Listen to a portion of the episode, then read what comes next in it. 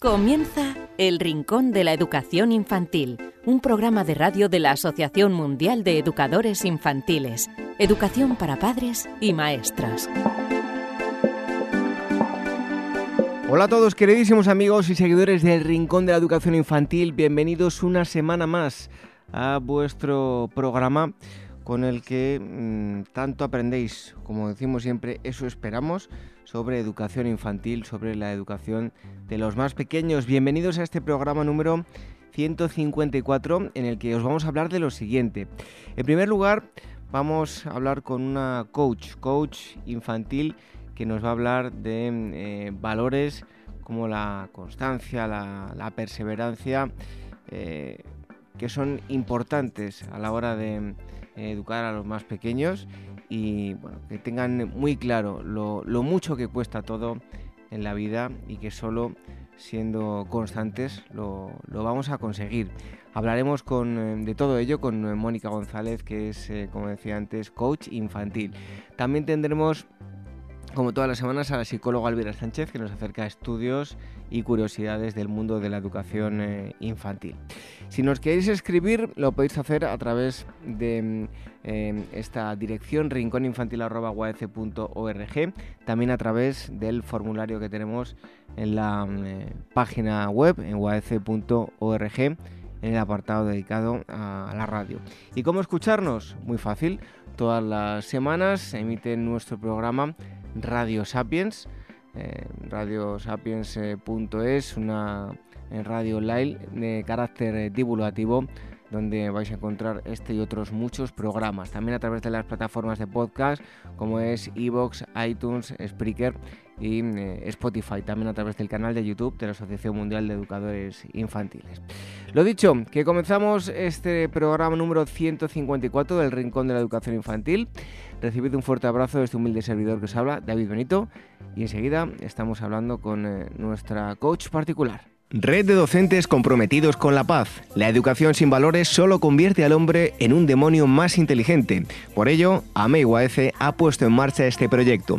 Un docente comprometido con la paz es un profesional de la educación infantil o primaria que sabe y cree que la docencia es la tarea que más puede transformar la sociedad y que quiere conseguir un mundo mejor, más justo, más equitativo, más amable y en consecuencia más feliz. Apúntate y forma parte de la red de docentes comprometidos con la paz. Es gratis y solo tiene ventajas. Visita la siguiente web uaece.org barra docentes comprometidos. Como dijo Nelson Mandela, la educación es el arma más poderosa que puedes usar para cambiar el mundo. Red de docentes comprometidos con la paz. El Rincón de la Educación Infantil, la radio de la Asociación Mundial de Educadores Infantiles.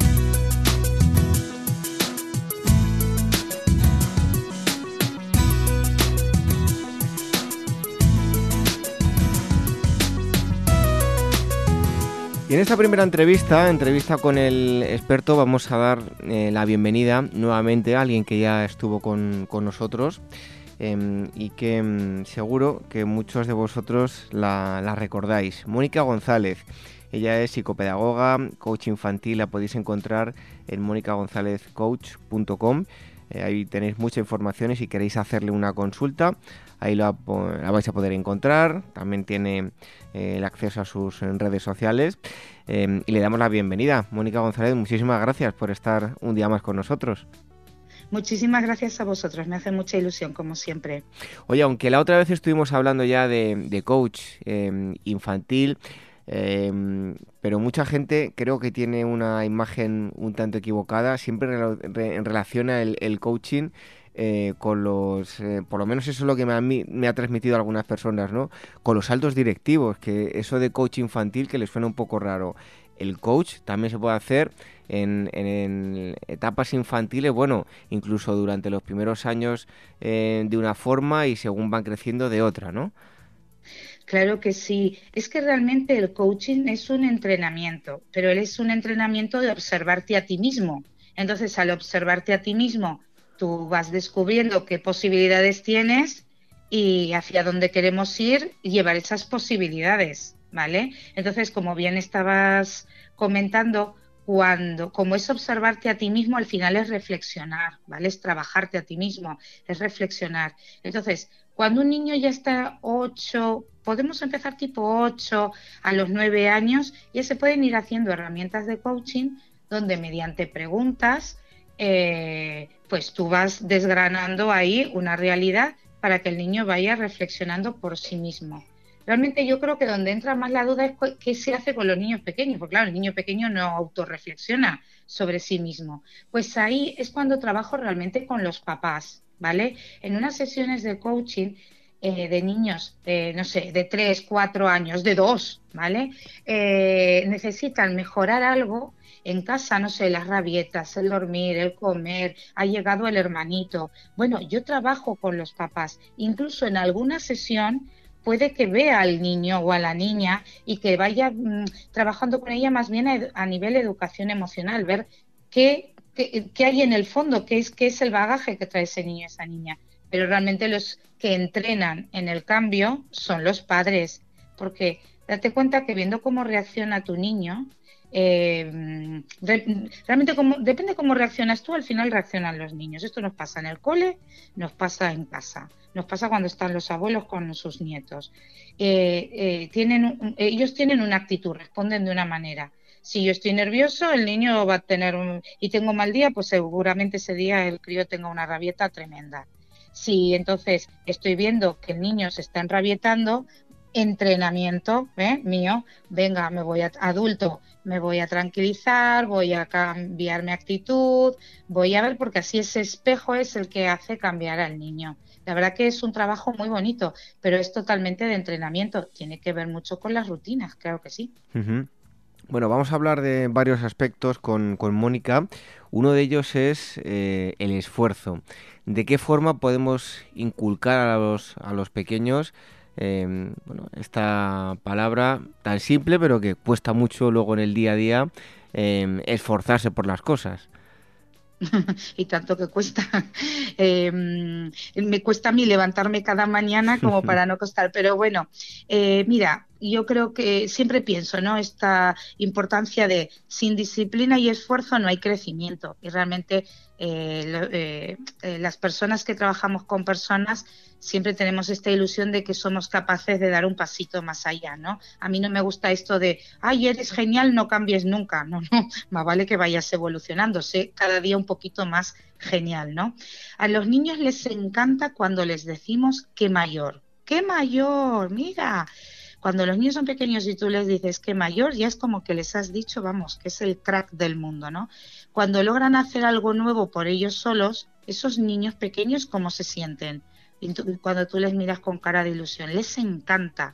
A los niños, por naturaleza, nos encanta aprender y crecer, ¿vale? Pero claro, eso no es magia, no es cascarreo de los dedos y el niño, pues mira, un poco de disciplina, le, le acompaño y estoy con él y crece y aprende. No, todos nos tenemos que esforzar y es intentarlo, lo volvemos a intentar, lo volvemos a intentar. Y entonces a mí me gusta decir, esto de que cada día un educador en su aula, una mamá, un papá en su casa, estoy intentando, intentando, después de todo eso es entrenar. Esa es parte ¿no? de la esencia del coaching. Siempre que hablamos de la importancia de la autonomía, hablamos de dejarles hacer a ellos. Ahí está el esfuerzo el esfuerzo del adulto para no hacerle al niño aquello que el niño es capaz de hacer por sí mismo y así les podemos permitir hacerlo a ellos. No sé si me estoy explicando bien. El esfuerzo tiene que ver realmente con la motivación. Eh, eh, la motivación es ese motor que nos da fuerza para avanzar y para seguir en aquello que nosotros eh, queremos conseguir. Y los niños sí que se esfuerzan. Mira cuando quieren el coche rojo que tiene el otro niño que está jugando al lado. ¿Vale? cuando hay algo que te motiva, tú te mueves, eso es acción. Entonces, en lo que nosotros hablamos esfuerzo, no es solamente la motivación, sino que vamos a ir acompañando al adulto con esta disciplina de, mm, hombre, pues si ahora está eh, tu compañero jugando con el coche rojo, eh, ¿qué tal si esperas un poquito? ¿Qué tal si le ofrecemos otro juguete? O sea, ahí es donde está la mano del adulto. Eh, pero la motivación a, los niños no les falta, el esfuerzo a los niños no les falta. Lo que pasa es que en el venga, venga, vamos, vamos, dale, dale, y en la organización del día, la verdad es que no les damos tantas oportunidades para que ellos vayan desarrollando esa autonomía necesaria que les va a llevar a desarrollar el esfuerzo. Bueno, nos ponías un ejemplo. Eh, yo te voy a pedir eh, que nos hables de, cómo trabajar el, esfuerzo, pero ya que nos eh, dirigimos a padres y a maestros, ponnos un ejemplo, ¿no? Para unos y para otros de cómo podemos trabajar en casa con ello en el aula. Pues mira, em, el esfuerzo se trabaja para los niños pequeños, lo más importante es acompañarles en un tema de rutina y organización. Entonces, cuando eh, los niños o en casa están metidos en esta rutina, no sé, voy a, elegir el, el, momentito de nos duchamos, nos cenamos, nos cepillamos los dientes, jugamos 20 minutos y nos vamos a la cama, si el adulto acompaña esta rutina con el eh, acompañándolo con el orden con que vamos haciendo porque claro vamos haciendo cosas que en el fondo debemos hacer pero no queremos hacer como estar a las nueve de la noche durmiendo vale entonces aquí es el adulto el que va ayudando a crear eh, esta rutina este acompañamiento y este conseguir la meta con los educadores en el aula ocurre lo mismo. Realmente el secreto de que sus alumnos cada día se esfuercen más, eh, eh, la forma práctica es seguir con lo que el docente sabe hacer, que es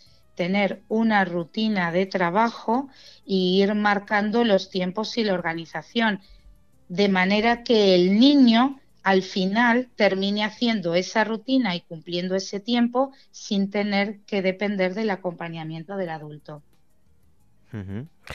Em, el compromiso, otra de esas palabras importantes. Eh, nos hablabas del esfuerzo, pero el compromiso, ¿cómo trabajarlo con los pequeños? Uy, mira, pues el compromiso. A ver, un compromiso es una cadena eh, de cosas que decidimos hacer y nos cuesta mucho trabajo. ¿eh? Eh, esto en teoría, ¿eh? los compromisos se realizan por elección propia. Así que un niño ya debe ser mayorcito para tener, mm, para tener la capacidad de poder cumplir esto. Dile a un niño, venga, hoy prefiere, hoy lunes, ¿te quedas un ratito a dormir o te vas al cole? No, no, el compromiso es tengo que hacer, me tengo que levantar y tengo que ir al cole. Entonces, eh, claro, por eso yo hablaba que está muy unido el tema de la disciplina, el comprometerme a hacer aquello que sé que debo, pero que no siempre me gusta, que requiere de una propia voluntad. De ahí la importancia del acompañamiento del adulto. Eh, porque claro, en un compromiso es, es necesario una obligación asumida responsable. Fíjate, ahora estoy pensando que en ocasiones tengo la creencia de que a los niños les pedimos a veces más de lo que nosotros eh, somos eh, capaces de, hacer. ¿eh? donde tenemos que reforzarnos es en la motivación, en lo de que conseguir en los niños motivar por el placer de aprender, ¿eh? La neurología ya nos dice, si no hay un esfuerzo, no hay una huella en el cerebro y no hay un aprendizaje, pero para que haya ese esfuerzo tengo que motivar a la acción ese niño. ¿eh? Eh, los refuerzos, em, en los niños la motivación, ¿cómo la pone en práctica un padre un educador? Pues con los famosos refuerzos positivos, aquello de em, reforzar eh, dar confianza, aumentar la estima, darle ilusión por los nuevos logros al niño. Pero, yo siempre pongo ahí un pero, estamos acostumbrados los adultos a valorar el resultado. Y realmente los niños lo que necesitan de educadores y padres es que les valoremos el proceso. Me explico. A lo mejor un, ejemplo para cole, qué sé yo, un, examen de matemáticas, un control de matemáticas, cuentas, y un niño que se ha sacado un 6. Entonces, claro, pues un 6 en que te has equivocado, incluso llega ese 6 a casa, pues ya ves, no has estudiado y bueno, y todo lo que puede contraer, ¿no? Pero, ¿y si valoramos el proceso, por qué no observamos dónde está fallando el niño? Porque es que a lo mejor en un conjunto de sumas y restas ha hecho fenomenal las sumas, donde le ha bajado la nota es en las restas. Entonces, no tengo que pensar en el 6, lo que tengo que pensar es, este niño hay que fortalecerle el proceso de aprendizaje en las restas. Y en casa más o menos ocurre lo mismo. A veces los niños cogen algo, no sé, un frasco de chuche que había puesto un padre arriba de un estante alto. Y entonces ves que tu niño coge la silla, se sube al mueble a buscar las chuches. Y el padre está, ¿cuántas veces te he dicho que las chuches te las doy yo? El, realmente, fíjate, el proceso que ha hecho el niño en subirse a un sitio a otro, buscar un apoyo y el ser capaz de alcanzar algo que está muy superior a sus posibilidades. Sin embargo, no eh, valoramos el proceso en sí, sino vamos directamente al resultado, ¿vale? Eh, hay que ir valorando los pasos, qué colores has elegido o si está haciendo unos problemas de matemática, pero vemos que no termina de ser correcto la, la, solución, que nos expliquen qué es lo que han pensado, cómo lo han realizado, porque a lo mejor eh, el, pensamiento de la resolución del problema está bien, le ha fallado la cuenta o a lo mejor eh, al contrario pues no tiene la comprensión lectora para entender cómo resolver eh, esa problemática. Entonces qué tengo que trabajarle al niño la necesidad de que refuerce las cuentas o la necesidad de que refuerce la comprensión lectora por eso yo decía ese pero, hay que ir reforzando. Ese famoso refuerzo positivo es en el paso a paso, ¿vale? En, el, en lo que van haciendo, no en mira qué bonito te ha quedado el dibujo, sino cuéntame acerca de los colores que has elegido, hay alguno de esto, de esto que has dibujado em, que te haya gustado más, por dónde has empezado, Fíjate qué diferencia es decirle, ¿por dónde has empezado este dibujo? ¿Qué estabas pensando mientras estabas dibujando? En lugar de decirle, ¡ay, qué bonito! Y, ala, y ahí te has quedado. Claro, si ahí te has quedado, no les estamos permitiendo ser conscientes de, eh, de su automotivación. No, no les estamos haciendo pensar, no les estamos haciendo compartir ese tema de la acción, de esa automotivación que les ha hecho a los niños realizar algo. Y entonces, en la automotivación que yo voy trabajando en la valoración del paso a paso, es donde realmente estoy transmitiendo valores en escuela, valores en familia, que haga el niño al final conseguir un esfuerzo o cuando sea un poquito más adulto conseguir realmente su compromiso. Em, Mónica, te voy a hacer una pregunta un tanto complicada, porque bueno, eh, seguro que en cada escuela pues tienen su forma de trabajar, en unas lo harán, en otras no. Eh, en líneas generales, ¿tú crees que eh, tanto el esfuerzo como el compromiso se, se trabaja en las escuelas? A ver, quiero creer que sí. Todo lo que esté en su mano dentro del cole, me gustaría creer que, que sí, que se está intentando. Es verdad que tendríamos, yo tengo la, percepción, la sensación, el sentimiento de que hay que, de que hay que reajustarlo. No sé, vamos a hablar en el cole, ¿no? Eh, apuntar eh, tal cosa, ¿no? O traer para mañana o para el miércoles que viene traer una cartulina de color roja. Pues a lo mejor el hecho de dar el mensaje de no olvidéis traer la cartulina de color rojo, ¿por qué no decirles, chicos, abrir la agenda, eh, hoy apuntar, recordar que tengo que traer una cartulina el próximo miércoles, ir al próximo martes y apuntar. El mañana, miércoles, no me puede faltar la cartulina roja. Esa parte de la organización, claro, requiere tiempo. Entonces, entiendo que voluntad hay, a veces eh, no les da la posibilidad ¿eh? de... Y luego, los niños, por ejemplo, antes que hablaba del control de matemática, claro, el tema controles a los niños les pone muy nerviosos. Bueno, hay niños que no, eh, pero hay niños que les pone muy nerviosos. Entonces, claro, una vez que un niño se ha bloqueado emocionalmente, el esfuerzo y el compromiso no surge. No es el típico niño que sus padres te dicen, si es que ha estudiado, si es que tiene apoyo, si hemos estudiado con él y no ha obtenido los eh, resultados que realmente podría obtener, porque el niño no tiene ningún problema, pero le está faltando esa automotivación que os comentaba que os comentaba. ¿Por qué? Porque se termina evaluando el resultado, no el proceso. Em, bueno, ahora te voy a preguntar sobre, sobre este asunto, sobre el resultado, lo vamos a dejar para, para el final. Pero eh, algo que, ya nos has comentado, que bueno, es una pregunta, pero bueno, para reforzar esto que nos has dicho, eh, los padres eh, son un espejo para los hijos. Si queremos que lean, nos tienen que ver leer. Si queremos que coman verdura, nos tienen que ver comer verdura. Eh, bueno, eh, preguntarte, para todo esto que estamos hablando, el esfuerzo, el compromiso, es importantísimo que nos vean a nosotros, eh, esforzarnos y, que tenemos compromiso por las cosas, ¿no? Claro que sí, y además no solo que lo vean, sino mm, fíjate, yo a los papás les invito a que lo verbalicen, porque claro, cuando hablamos de trabajar las emocionalmente y, que un niño nos diga lo que siente, realmente ha tenido que tener este espejo, este, este ejemplo de que a papá se le ha quemado la tortilla y a ver qué dice cuando se le ha quemado la tortilla. Quiero decir que, uff, mira, se me ha quemado, pues este error he aprendido, ¿vale? Em, tiene que ver mucho también con, eh, no solamente con lo que hacemos, sino con lo que decimos. En las sesiones de coaching es raro que no aparezca una herramienta que es la organización del tiempo en los papás.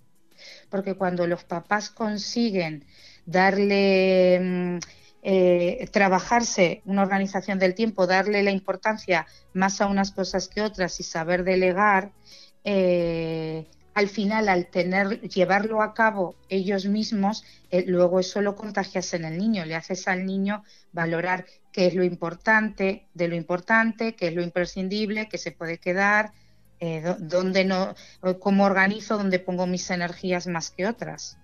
Em, eh, Mónica, Em, es bueno y te hablo, digo hablarles, pero en el amplio sentido de la palabra, a los que les podamos hablar y contar las cosas porque ya nos lo entiendan, genial, eh, a los que sean más pequeños, de alguna forma hacérselo ver, no sé, explicarles eh, y hacerles ver nuestros contratiempos, eh, los eh, baches que vamos teniendo en el, en el día a día, cómo nos esforzamos, que estamos comprometidos. Es bueno contarles nuestro día a día y que vean que, bueno, que sus papás, pues para mantener una casa y para que ellos tengan para ir al colegio, para vestirse, en general, pues requiere de esfuerzo y de compromiso.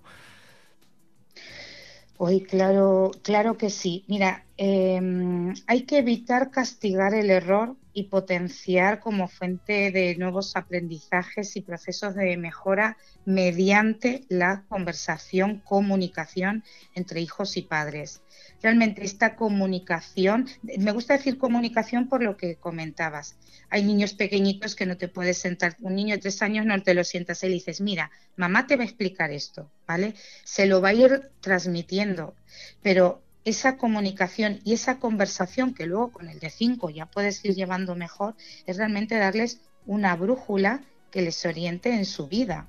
Si les preguntamos a nuestros hijos al salir del cole cómo te has portado hoy, no es lo mismo que preguntarle a tu hijo eh, cuando sale del cole qué es lo que más le ha gustado de hoy, eh, qué es lo que mm, cree que tiene que mejorar, si hay algo que le ha gustado menos, si hay algo que ha sido una sorpresa, escuchar bien cuáles eh, em, cuáles son esas cosas que ellos, porque los niños no dicen exactamente lo que nos quieren decir.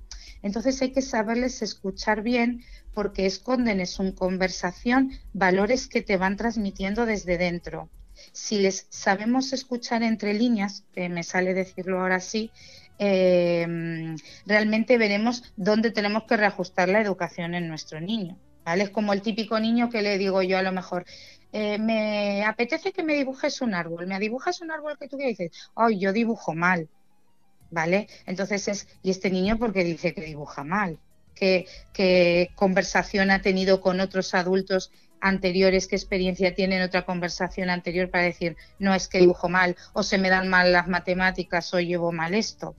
Hay, una, em, hay un ejercicio, que de hecho yo creo que si lo buscamos está, está en internet, eh, que se llama La rosa y las dos espinas. Y ese, de ese tipo de ejercicios son de los que nos conviene hacer tipo tarde-noche, cuando nos reunimos a cenar en la mesa, por ejemplo, o cuando les estamos ayudando a acostar.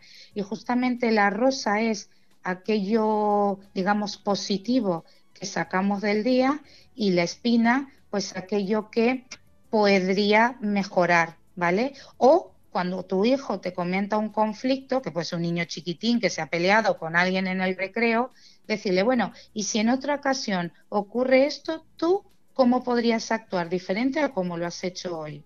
¿Vale? Entonces la conversación y la comunicación eh, ya te digo, la brújula, la brújula que les oriente en su vida. Y ya para terminar, Mónica, eh, hablabas antes del proceso. Muchas veces nos quedamos con, con, ese fin del proceso, la calificación, y nos olvidamos de, todo el camino.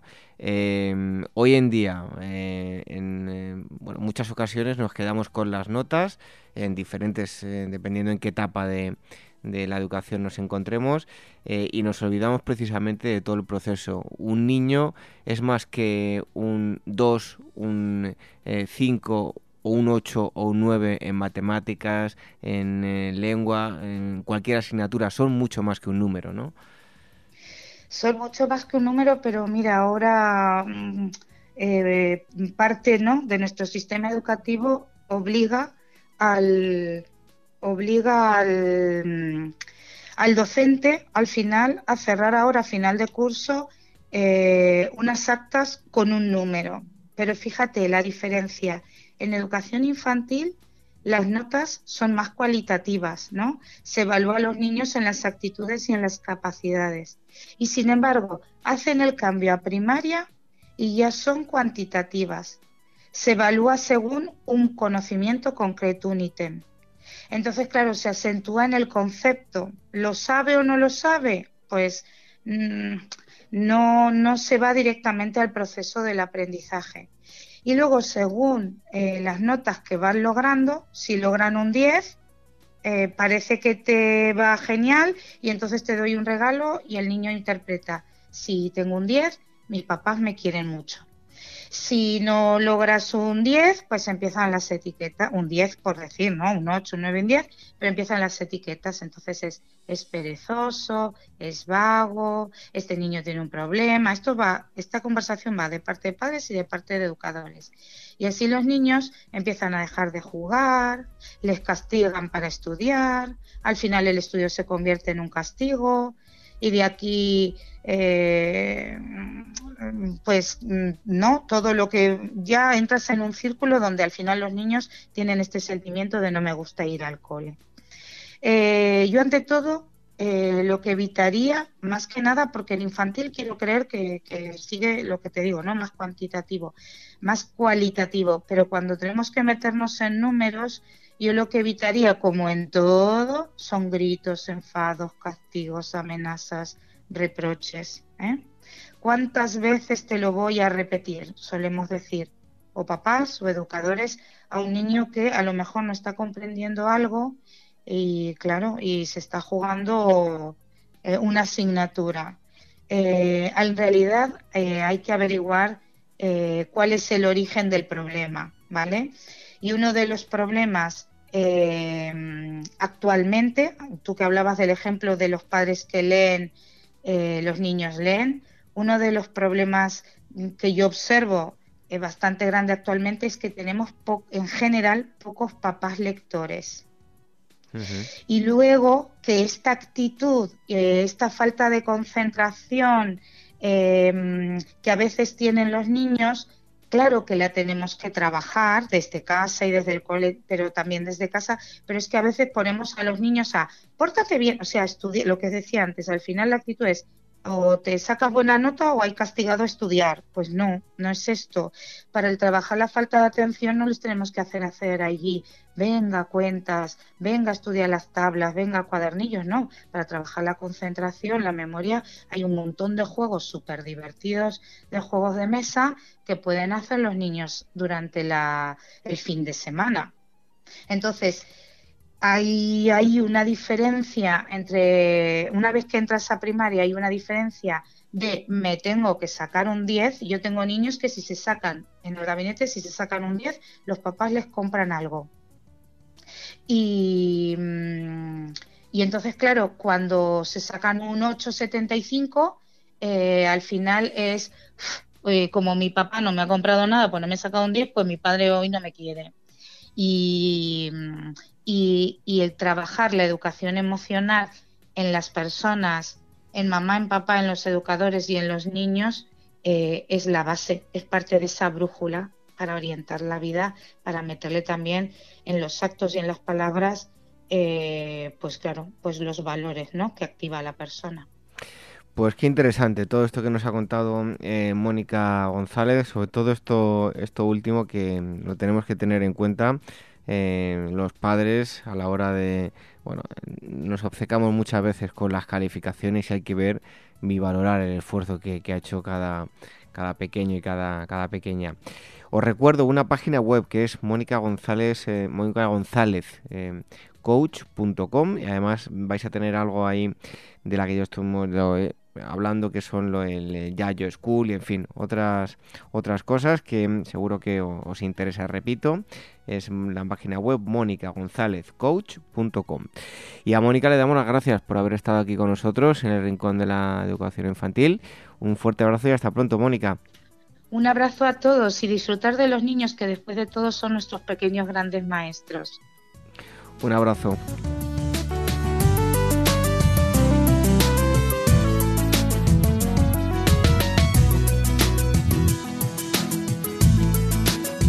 El Rincón de la Educación Infantil, la radio de la Asociación Mundial de Educadores Infantiles.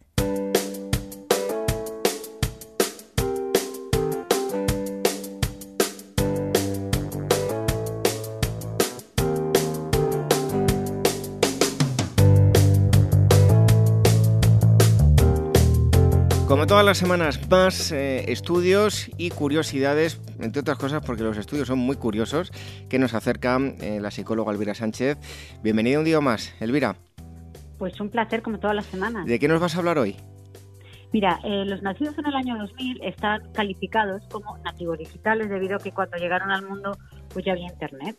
Antes de esto hablábamos de los millennials, de los nacidos entre 1981 a 1993, que podían presumir de acordarse de un pasado de, bueno, de cabinas telefónicas, televisiones de esas mega grandes, ¿no? Las analógicas, los kioscos abarrotados de gente dispuestos a comprar la prensa diaria, ¿no? Bueno, estas cosas que, bueno, que nosotros, David, tú y yo sí hemos visto. Luego estaba la generación Z, que es de entre nacidos entre 1994 y el año 2010, que tendrían que esforzarse mucho para entender un mundo pues sin teléfonos móviles. Y claro, ahora la pregunta es, bueno, ¿y la siguiente? Bueno, pues la siguiente te voy a hablar de la generación alfa, es decir, la generación de niños y niñas nacidos tras el 2010, que son los que están ahora eh, como mucho en tercero de primaria, como es el caso de mi hija la mayor, que tiene ahora 8 años. Bueno, mira, mientras que el resto de generaciones todavía están aprendiendo ¿no? a adaptarse al mundo virtual, estos niños representan la primera generación 100% digital. Y Elvira, ¿por qué han elegido el, nombre de Alfa? Pues mira, no es casualidad que hayan elegido este sobrenombre de alfa para referirse a ella porque es la primera letra del abecedario griego, lo que, a ver, parece dar a entender de forma metafórica en algo así como un nuevo renacer de la humanidad. Un poco esa es la idea que subyace. Mira, la generación alfa jugará, aprenderá e interactuará eh, de una forma completamente nueva, según explica un estudio eh, al respecto realizado por Hotwired. Eh, según los investigadores, estos niños han nacido en un momento donde los dispositivos electrónicos pues son cada vez más inteligentes, todo está conectado, ¿no? Por así decirlo, donde lo físico y lo digital se unen pues en un solo mundo y conforme crezcan las tecnologías eh, que parecían nuevas o extrañas, eh, para ellos formarán parte de sus vidas, de sus experiencias, sus actitudes bueno, y sus expectativas hacia el mundo que les rodea. Algunos eh, neurocientíficos y psicólogos creen que sus mentes bueno, pues serán diferentes a las anteriores. Según las estimaciones que hacen los expertos, cada semana nacen más de 2,5 millones de niños alfa en el mundo. Y si ponemos la mirada en el futuro, para 2025 habrá más de 2.000 millones, ¿no? Y bueno, ¿y cómo afectará esto a las generaciones anteriores? También se preguntan, bueno, pues quizás los millennials se sientan desplazados por no poder adaptarse a las exigencias laborales o vitales ¿no? que vendrán en la, eh, de la mano de la tecnología. Pero bueno, a ver, esto es lo que nos ha pasado a nosotros ahora, que es lo que pasa pues generación tras generación. Y además, eh, los alfa están criados en familias en las que los roles parentales tradicionales ya están más desdibujados que bueno que décadas atrás y en el que las tareas se comparten bueno pues como nunca ah, como nunca había pasado antes y en el que el balance entre vida y trabajo se cuida pues también como en ninguna generación anterior. Y en este sentido las relaciones con los padres al igual que sucedió a los baby boomers respecto a los millennials pues también cambiarán de forma irreversible. Bueno Elvira eh, ahora que dice lo de mm, baby boomers eh, ponen nombre a todo ya, bueno, es que a los, la verdad es que les encanta poner etiquetas, más que nombres son etiquetas, ¿no? Clasificarlo todo. Pero una cosa muy importante que te quería comentar es que estos niños alfa, según dicen los investigadores, han tenido más atención que las generaciones anteriores, más presencia paterna, bueno, materna y paterna, más de los padres, pero también sus vidas eh, viven atravesadas por la tecnología omnipresente y tienen, a ver, padres más tendidos hacia las relaciones eh, fuera de la familia. Ahora es, es, cierto que hay más movilidad geográfica, viajamos más, los abuelos también viajan, más y ya no sienten que tienen que cuidar de sus nietos, o al menos no como se hacía antes. Y esto también hace que sea una realidad eh, verse por Skype más que en persona. Y, esto, a ver, es claramente un limitante, una limitación para la disponibilidad emocional y la calidad de la atención, ¿no? Pero a lo que voy, son niños que tienen menos influencia de las historias narrativas y un menor intercambio de lenguaje, porque, a ver, están callados enfrente de una pantalla, lo que provoca que haya más patologías o que vaya a haber más patologías relacionadas con la forma de expresarse, así como mayor incidencia de trastornos oftalmológicos y de déficit de atención. Por eso, si hay dos profesiones del futuro, eh, profesiones del futuro, estas son las de logopedia y, las de psicología infantil. Pues eh, tomad eh, nota los psicólogos infantiles y los logopedas que todos aquellos que nos estéis escuchando, porque vais a tener mucho trabajo con la generación alfa, ¿no, Elvira? Claro, pero además los, expertos avisan además de algo muy importante y es que la neuroplasticidad, que es bueno la habilidad del cerebro de cambiar a lo largo de la vida de un individuo, incluso en la etapa adulta, aunque en la etapa adulta se ha demostrado que es mucho más complicado que hacerlo durante la primera infancia. Bueno, pues en este sentido los alfa tendrán un cerebro mucho más especializado en diferentes ámbitos, ya que, bueno, en palabras de Michael eh, King, que es profesor de neurociencia en la Universidad de California, las mentes de los individuos están cada vez eh, más dominadas por problemas específicos y especializadas en, una, en tareas determinadas. Bueno, imagino que el, eh, bueno, eh, que también va a cambiar, va a cambiar muchísimo todo, ¿no? Sí, sí, sí, sí, mira, es cierto.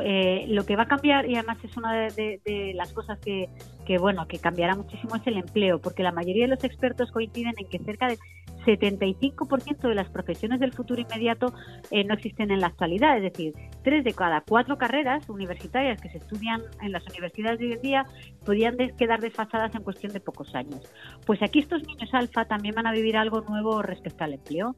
El empleo va a sufrir una implantación extensa de la automatización, lo que significa que la generación alfa necesitará desarrollar habilidades técnicas altamente especializadas para poder encontrar un trabajo. Y uno de los apartados más interesantes del estudio es también el impacto ¿no? que tendrá la robótica, de esto que todo el mundo habla ahora, en el mundo del mañana, y cómo eh, lidiará el ser humano eh, con ella eh, para que sea capaz de, pensar por sí misma, que es lo que se conoce como la inteligencia artificial, y cómo podrá realizar tareas complejas que anteriormente, bueno, anteriormente, que hoy en día están relegadas a personas de carne y hueso. Según Susan Greenfield, que es investigadora de la Universidad de Oxford, ella dice que tener la tecnología al alcance de la mano significa que ya no tendremos que recordar hechos, fechas, cifras, lugares, eh, contestar a respuestas simples. Y de este modo, eh, ella dice que, podré, eh, que pondremos en peligro nuestra capacidad de almacenar o recuperar la información necesaria para solucionar cuestiones sencillas. A ver, es verdad que desde que tenemos los teléfonos móviles ya, ya no recordamos muchos números de memoria porque vamos a la agenda y marcamos o sea, esto es, una anécdota, pero e, esto es lo que esta experta de la, de la, Universidad de Oxford está tratando de decir. A ver, no quiero mostrar una versión apocalíptica, pero es cierto que el mundo está cambiando. Oye, bien, ¿cómo serán los juguetes de los niños nacidos a partir de 2025? Yo tengo la experiencia de que a mis hijas eh, los que más les gustan son los eh, típicos de, de, madera, pero a pesar de que sigan teniendo estos, también van a cambiar y va a haber otros juguetes nuevos, ¿no? Claro, es que sí, mira, te cuento, en muchos casos los expertos dicen que, a ver, los niños de, que nacerán en el 2025, que serán, bueno, pues tus nietos y los míos, o sea, eh, no se lo pueden hacer eh, viajes a mundos inventados con tan solo ponerse unas gafas de realidad virtual, sino también interactuar con ellos de una forma casi idéntica como lo haría un amigo o un familiar. El informe del que, bueno, el que te estoy hablando menciona una empresa de robots llamada Anki que trabaja en la idea de que los dispositivos sean como mascotas. Te explico. De esta forma, el ser cibernético puede comunicarse a través de movimientos y expresiones y reconocer facialmente las emociones del niño que tiene enfrente. A ver, aunque todavía es pronto para establecer, bueno, conclusiones, a día de hoy los sociólogos más reputados del mundo están luchando por entender a esta nueva generación que, ya ha llegado. Y de algún modo todos coinciden en que la tecnología dejará de parecer algo externo a nuestras vidas, es decir, a nuestros cuerpos, y pasará a formar parte de manera integral del individuo ya no necesitaremos llevar el móvil o con una pantalla táctil en el bolsillo. Dicen que, vendrá un poco integrado en nosotros mismos. Y los alfas serán los primeros en experimentar toda esta clase de necesidades que al fin y al cabo pues determinarán su existencia. Es decir, los alfa David son tus hijas y, y los míos, porque la mía nació en 2010 2010, 2012 y 2015. O sea, están, están de pleno en esta generación. Así que resulta que eso que decían que parecía ciencia ficción, que nos quieren poner eh, chips en la cabeza, al final va a ser verdad, ¿no, Elvira? Tardará en llegar, pero tardará menos de lo que pensamos. Y te lo digo porque hace, bueno, no hace mucho estuvimos, y ya te lo conté, en una cumbre de, de inteligencia artificial en UNESCO en París, y, no tardará, tardará menos de lo que pensamos. Y la revolución, si no ha llegado ya a las aulas, es por un tema de costes, pero la tecnología está ya, la tecnología ya está. Ahora hace falta, bueno, pues que los ciudadanos de a pie eh, estemos dispuestos a aceptarla. Bueno, da vértigo a la velocidad que, que, transcurre y evoluciona todo el tema tecnológico. Son los estudios que nos ha acercado la psicóloga Elvira Sánchez. Gracias, Elvira, y hasta el próximo día. Pues un placer, como todas las semanas.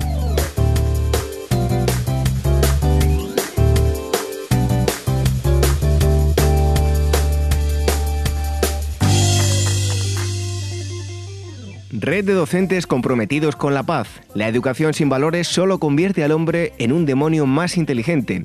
Por ello, AMEIUAF ha puesto en marcha este proyecto. Un docente comprometido con la paz es un profesional de la educación infantil o primaria que sabe y cree que la docencia es la tarea que más puede transformar la sociedad y que quiere conseguir un mundo mejor, más justo, más equitativo, más amable y en consecuencia más feliz. Apúntate y forma parte de la red de docentes comprometidos con la paz. Es gratis y solo tiene ventajas. Visita la siguiente web uaece.org barra docentes comprometidos. Como dijo Nelson Mandela, la educación es el arma más poderosa que puedes usar para cambiar el mundo. Red de docentes comprometidos con la paz.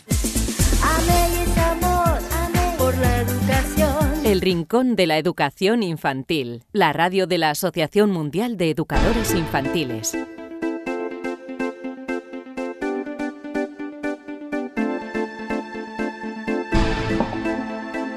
Esto ha sido todo hasta aquí esta edición de mm, El Rincón de la Educación Infantil número 154, en el que hemos tenido a Mónica González, ella es coach infantil y nos ha hablado de cómo inculcar en ciertos valores a los más pequeños desde temprana edad. También hemos tenido a la psicóloga Elvira Sánchez, como siempre nos acerca estudios y curiosidades del mundo de la educación. Os recordamos cómo escucharnos a través de las plataformas de podcast, en iVoox, en, en iTunes, en Spotify y en Spreaker, también a través del canal de YouTube de la Asociación Mundial de Educadores em, Infantiles y en Radio Sapiens todas las semanas emiten nuestro programa. Si queréis contactar con nosotros podéis hacerlo en la siguiente dirección de correo electrónico rincóninfantil.org. Lo dicho, nos eh, volvemos a reencontrar dentro de mm, una semana aquí en vuestro programa, esperamos, favorito de educación eh, infantil. Hasta entonces, que seáis muy felices. Adiós.